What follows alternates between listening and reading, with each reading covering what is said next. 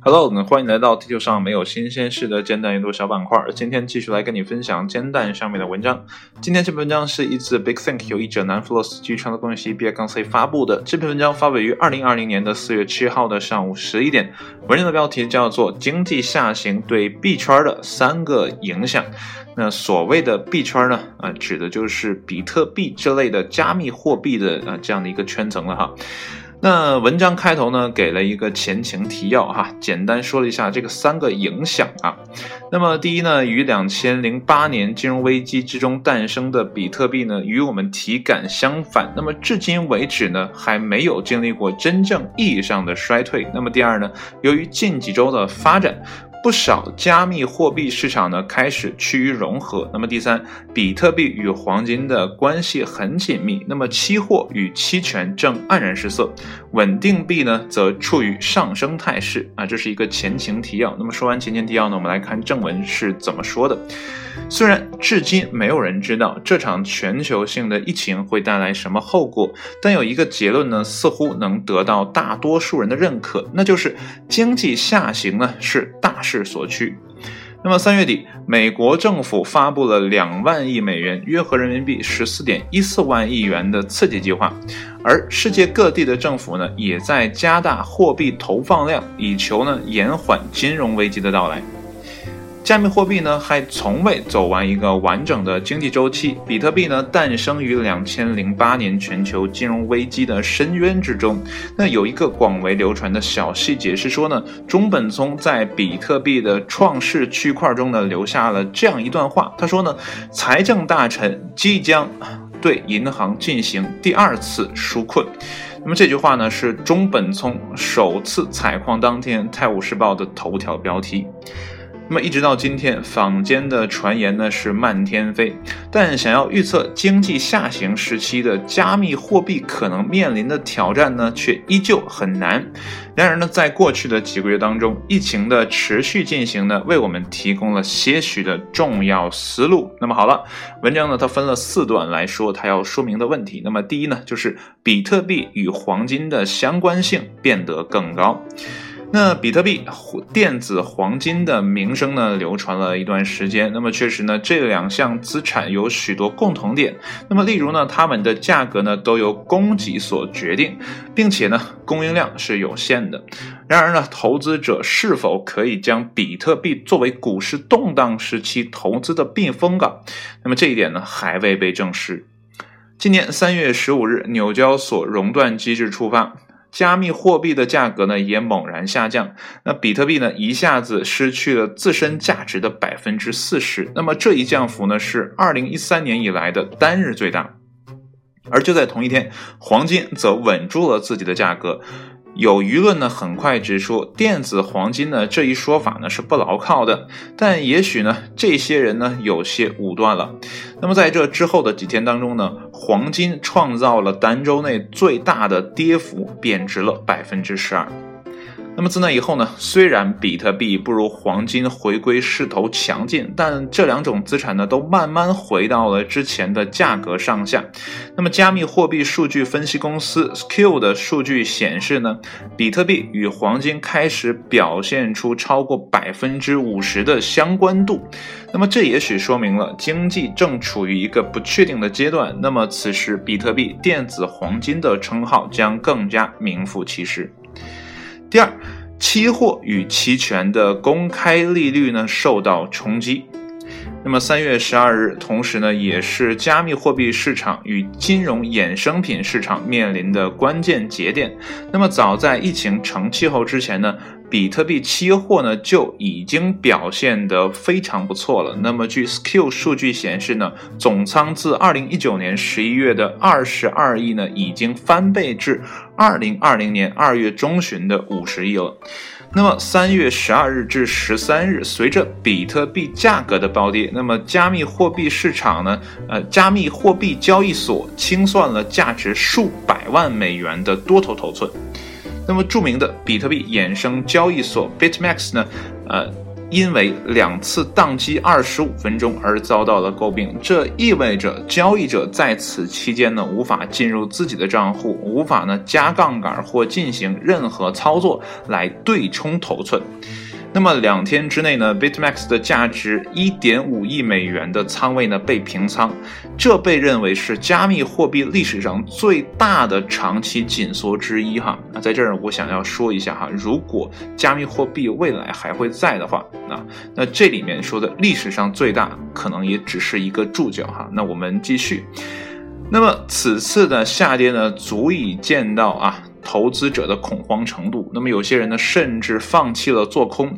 鉴于二零一九年呢是加密货币衍生品市场最为繁盛的一年，那么接下来几个月呢，市场，呃，这个将以什么样的速度恢复啊，将是一个非常有意思的事情。那么来到第三点，他说呢，稳定币呢需求猛增。那么，在疫情带来的恐慌席卷市场之前呢，稳定币呢是另外一种迅速发展资产类别。由于呢，稳定币与美元等法定货币呢挂钩，那么已成为交易员进出头寸的首选货币。那么，二零一九年最受欢迎的稳定币泰达币啊，它的缩写呢叫 USDT 啊，的市值呢从二十亿美元翻番达到了四十亿美元。从而呢，超过了比特币，成为了交易量最大的啊交易货币。那么三月份呢，市场动荡，泰达币呢在市场其他部门都陷入困境之时呢，却依旧坚挺。那么单在三月下旬，泰达币的市值呢就进一步增加了十五亿美元。同时呢，泰达公司呢也正尝试着产出足够多的稳定货币呢，以满足投资者的需求。那么最后呢，呃，作者应该是做了一个总总结哈，他说呢，这个币圈人的动荡时期啊。那么众所周知，即使呢其他经济部门一帆风顺，那么加密货币市场呢也极具不稳定性。然而呢，三月份让我们得以提前领略了，一旦市场发生动荡，加密货币市场会做出什么样的反应。那么随着疫情的进一步蔓延。这些趋势是否会持续显现，还有待观察。那么说到这儿呢，这个文章到这儿就结束了。这可能呢也是一个呃短期的观察性文章哈，并没有太太多的啊这个怎么讲，告诉你你是否要买入，或者是啊不要理这个货币啊。它只是告诉你在币圈产生了这样的一个情况啊，我们也要持续关注。那么说的呃。怎么讲？就是如果你放在十年前啊、二十年前来说，比特币这个东西，在它没有啊或者刚刚成型那个时候来说这个事情呢，大家都觉得，哎呀，那是什么东西？大家都不了解。但是在这样的一个时期里，它慢慢变得跟黄金有了那样的一个紧密的关系。那我们是不是要啊更详尽的来讨论它？那么接下来呢，我会跟大家分享一下哈弹友们的留言。我觉得弹友们的留言呢，也能说明一些问题哈。那闲话少叙，来看弹友们的留言啊。第一个是来自直立。行走的猪啊啊，没有的啊，就是直立行走猪啊，这是它的名字。他说呢，加密货币呢就是一场金融和社会实验啊，或者说呢是骗局，这是他括号里面写的。那么钱是用来花的，试图通过往钱里投钱来挣钱啊，这就是人的不可思议之处了。我觉得他说的也很对嘛。你也可以去理解一下哈。那么接下来呢是叫寡人没钱啊，这很符合我的人设哈。他说呢，为什么不直接囤黄金呢？那么在我看来呢，加密货币最大的用处呢，也就是洗钱和啊资金跨国。这个转移，那么长期持有的风险呢，还是太大了啊！这是他的一个观察啊，并不代表啊所有人的建议哈。那么接下来呢，是萌萌哒土豆先生，他说呢，呃，通缩型货币呢，必然无法真正走进千家万户。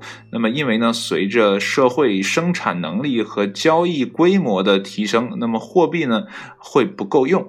那么电子货币呢，即使以后呢大规模使用，也不会是比特币这种越用越少的电子货币啊。我觉得，呃，这个土豆先生呢说的还是很有道理的哈。虽然我不太了解什么叫通缩型货币哈，但是，呃，我们都知道比特币，如果你大概了解比特币，你就知道它是越挖越少的，跟黄金一样的。也像文章中啊文章当中所说啊，呃，它跟黄金的相似点就在这儿啊，就是它的量是有限的。那你说让一个有限量的东西作为啊流通货，货币的话，那你要在古代呢，这是可以的，比如说黄金呐，啊银本位那个时候这是可以的。但一旦有一天这个东西不够了，你挖不出来了，那其他没有钱的人怎么办呢？就没有这种特殊货币的人，他要怎么买东西呢？又回到以物换物的时代了吗？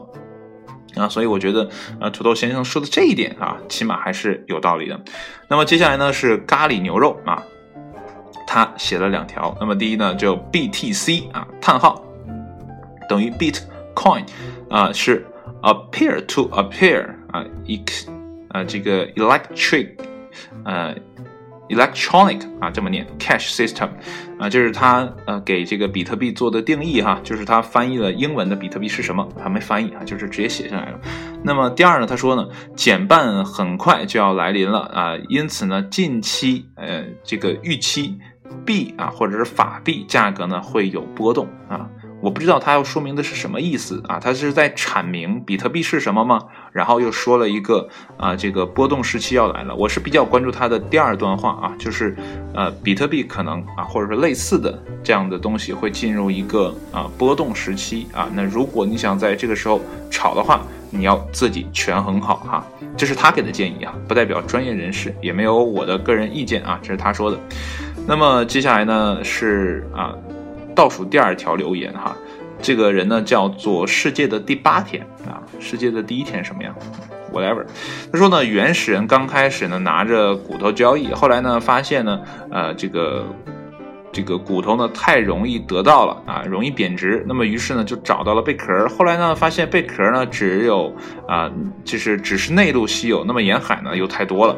于是呢就想啊，这个我自己铸造个独特的东西来当货币总可以吧？那么结果发现呢别人也可以制造。那么人类呢一直在找一种稀有啊无法仿造啊流传时间长的东西呢来充当货币。所以呢如果未来有大规模金矿被发现或者呢，呃，开采黄金变得容易，那么势必会重新寻找代替品。呃，我觉得说到这儿呢，我可以插一嘴了，就是我们现在觉得我们地球上很多的啊稀有的叫什么矿物也好啊，或者说呃这个黄金其实也是矿物嘛，就是矿物吧，可能觉得很少。但是我们仰望星空哈，看看我们那些小行星啊，我们那些啊流星等等这类的啊，在外太空飘的那些东西，哎，它们是有很大的。啊，储能的那如果说我们能在太空进行开发的话啊，就像我们在深海上啊钻油井一样，如果这个技术日趋成熟，而且呢这样的啊投入和产出比呢可以达到一个很理想的效果的话。那我想呢，可能我们就去太空去挖矿了嘛。那可能会有一些太空这个矿工啊，到时候这个星际旅行呢，也就不会是太大的问题了，对吧？啊，所以这是往外多想了一块儿啊，也是符合他的这样一种猜测哈。一旦黄金被挖出来啊，足够量的，就像呃我之前听到的一个都市传闻哈，就是俄罗斯发现了很大的一块儿。呃，这个钻石矿，但是呢，一直没有开发啊。说这个呃叫戴蒙德吧，还叫什么？这个公司就一直不让你挖，为什么？因为你挖出来了，你整个的钻石的供给量就变大了。供给量一旦变大呢，需求端没有太多的增长的话，那这个价格呢自然会下降。那整个钻石行业呢就没得玩了嘛，对不对？呃，就太便宜了，就没有办法保持钻石的那种。一颗恒久远啊，这个价值永流传，就是这种啊论调啊，他就没有办法做到了嘛，对吧？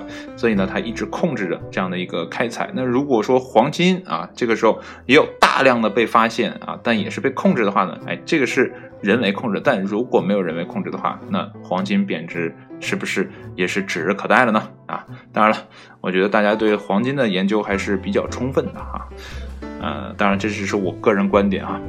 那么最后一条叫不懂加密币就不要买币啊，它这个名字就很说明问题。如果你不懂啊，就不要去想这个问题了啊。那再说呢，二零二零年的加密货币市场呢，呃，容量不足两千万呃两千亿美元哈，而黄金市场的容量超过了七万亿。哎，他是不是写错了啊？没写错啊，是两千亿和七万亿这样的一个对比。Sorry，是我呃眼拙哈。就算真能拿下加密货币去啊避险，那么小池塘里又装得下几条大鱼呢？我觉得他说的也很对哈，毕竟整体的规模就在那儿啊。呃，玩的人也不多。那你看看你身边有多少人是玩比特币的啊？因为这个操作确实是很麻烦啊，你要搞一套这个东西，然后你还要挖矿啊。如果你非法挖矿的话呢，还会被逮啊。所以呢，这里面有一定的风险啊，不是一般人可以操作的。呃，它就像刚才的那个弹友说的啊，就是飞向寻常的百姓家呢，也是一个比较。困难的事情，但我们在这样的一个时代里，哈，既然有这种东西的存在，我们多少呢就要了解一点。那如果有机会的话呢，呃，你也许可以会啊购置一点啊，这也说不准。我就记得当年是两千零九年的时候，比特币刚出的时候，我记得看啊大众软件上面就有篇文章是写这个的啊，那个时候我就觉得，哎呀，这个东西挺有意思的哈，呃，挖挖挖挖挖挖矿啊就可以了啊。我之前也反复的强调，就是错过了。啊，没有玩这个东西。那如果当时玩的话呢？哎，兴许现在我也是个比特币达人了哈。啊，这玩意也说不好，对不对？所以呢，有的时候新鲜的东西啊，你要看它到底能持续多久啊，它才有一个。啊，比较稳定的价值。如果说呢，两千零九年那会儿啊，它就在啊这个极客圈里啊产生了，啊没有跨圈的话，那它会不会有现在这么大的影响呢？大家会不会去讨论呢？兴许就是在极客圈里的小范围的讨论，也不会有前些年啊大麻疯狂的去买比特币的这样的一个动作。你说是不是呢？正是因为它有机会出圈了啊，被大多数人认知到了啊，了解到了啊，觉得这个东西啊。可玩儿啊，才会有人跟进。这跟货币的呃整体逻辑是一样的。我认为你有钱，我认为你值钱啊，你才真正的有价值。如果说呢，我就觉得你什么都不是，那你就什么都不是嘛，对吧？所以无论是刚才呃蛋友们说的是头骨也好，还是贝壳也好，都是人赋予它意义，对吧？我们到底要怎么去使用它，都是我们说了算。那未来会不会有？比比特币这类啊的这个电子货币还要超前的东西出现呢？哎，这个问题呢，我们拭目以待。也许未来人呢，可能像时间管理局那样的，大家都发时间啊。我没有钱了，那大家就拿时间。你干活呢，我就发你一天钱。大家永远停留在呃三十岁或者二十几岁那个年纪啊啊，肤白貌美，你也不用去美容了，你什么都不用做了哈。美美容行业呢，呃，就是这个护肤行业哈。呃，就是怎么讲，就拉皮儿的那个那种啊，就不会存在了。就是让你年轻的这个事儿就不用了，因为你天天就这个年纪啊，永远维持在那一天，然后你就买时间就可以了啊啊，不对，叫发时间，没有那时候没有钱了，大家就拿时间来做这个事情。呃，未来啊，一切都未可知。当然了，我们坐这儿想呢，也只是想想而已，因为呃，我个人肯定是活不到那个时候了啊。一千年以后，一万年以后，地球会是什么样子？我们。这个时代的人根本想象不到，就像，呃，当年写这个二零零一啊漫游太空的那样的一个时代，去想二零零一年是个什么样的样子啊？你可以看到，虽然那个电影我没有看啊，但是呃，简单的还是了解了一下，里面都是那些大的电子的东西啊。那如果按照我们现在的想象，未来人可能是那种，呃，像。呃，Air Man 钢铁侠里面里面那样的啊，就是在空气中就可以投了啊，这种投影。那未来人到底要不要屏幕呢？我不知道这个问题有没有想过，就是我们到底还需不需要看到什么东西才可以啊？我们是不是什么都不用了？我们就是脑子一想，一个信号就过来了，我们就知道了啊？还需不需要屏幕？那个时候还有没有这些东西，就都不好说了。所以我们现在去构想未来的话，都是。基于我们现在已有的东西去猜未来，就像当年可能是一个笑话哈，说未来的马车是什么样子，这个问题就有错误，就是未来会不会有马车这个东西啊都不确定，我们干嘛要问未来的马车是什么样子呢？对吧？问题就已经错了，得到答案你觉得会对吗？啊，这个问题可能就有点扯远了。但是啊，我之前有听说哈，啊，我们国家也在研发一些啊，这个就是央行吧，也在搞一些啊，这个数这个数字货币。但是他搞的那个呢，跟呃比特币还不太一样啊，它是由央行印发啊，但是所以就不叫印了，就是发行了。那这个东西呢，是我比较感兴趣的，其中的一块是什么呢？呃，是进场的那种交易的，就是我可以在没有任何网络的情况下呢进行交易啊，就比如说我买啊一兜子梨，那我拿这个零钱，可能我现在是要拿十块钱出来买这一兜子梨啊，拿纸币或者说用微信、支付宝等等这些东西啊去交易。但是那个时候呢，你就只要掏出手机，即便没有网络啊，往那儿一放啊，或者说那时候可能也不是手机了啊，是你身上的一个啊什么这个贴啊或者什么东西啊，无所谓的啊，也不需用网络，哎，往那一放啊，它满足的是什么呢？是一些我们并不太呃想就是说被商家收集的。啊，这些信息啊，我们小额的买些东西也没有必要说每一分钱都被你们这些大公司去收集走嘛，对吧？你现在其实是很不合理的状态，就是呃，第三方公司在收集你所有的数据行为，无论你腾讯再好，无论你阿里巴巴再怎么讲考虑啊这个老百姓的这个安全问题、信息安全问题，我觉得这也不好，对吧？那我们就是买个梨，你也要知道。那我们整个的这个数字行为就全被你构建了，对吧？那到底对你有什么用呢？嗯，所以有的时候呢，呃，我听的那个人叫什么来，我记不清了啊。但是他也是央行的一个啊非常高的一个官员啊，他就说，呃，老百姓有的时候是需要一些这样的私密性的啊交易环节啊，不需要所有数据都上传的啊。央行也在为啊大家啊研发，或者说将来会设计这样的一个货币哈。那个时候是不是？纸面上的东西呢，啊，估计就不是了啊，都是虚拟的了啊，这也是符合时代潮流，啊，所以呢，我们现在看待币圈的问题呢，还是要冷静看待啊。如果呢你有钱，嗯，也多少了解一点的话呢，啊，可以把它当做一个投资品啊，进行一个投资。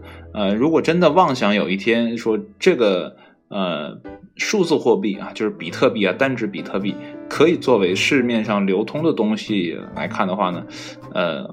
以我现在的知识，或者离我的理解力呢，感觉还很难啊，还很难啊，因为有很多人像我这样的人都都不用，对吧？我可能到呃就是老头老太太了，对吧？那是不是有什么机制，我们能用人民币或者用其他的货币去换比特币呢？对吧？那现在是我有钱，我可能也换不到，或者说这个价格实在是太高了，我也换不来。那你要怎么办呢？对不对？如果真的他想流通的话，他肯定还是有一个兑换的法则吧？那起码得让人拥有这个东西，要不然怎么使用呢？好了，今天呢扯的可能有点多了哈，但是它说明了一个问题啊，有的时候呢，我们想要的那样的虚拟环境啊，就是可遇不可求的虚拟环境呢，啊，只能在我们脑子里构建啊，或者说这些经济学家、科学家搭建的模型，但有些时候黑天鹅事件来临的时候啊。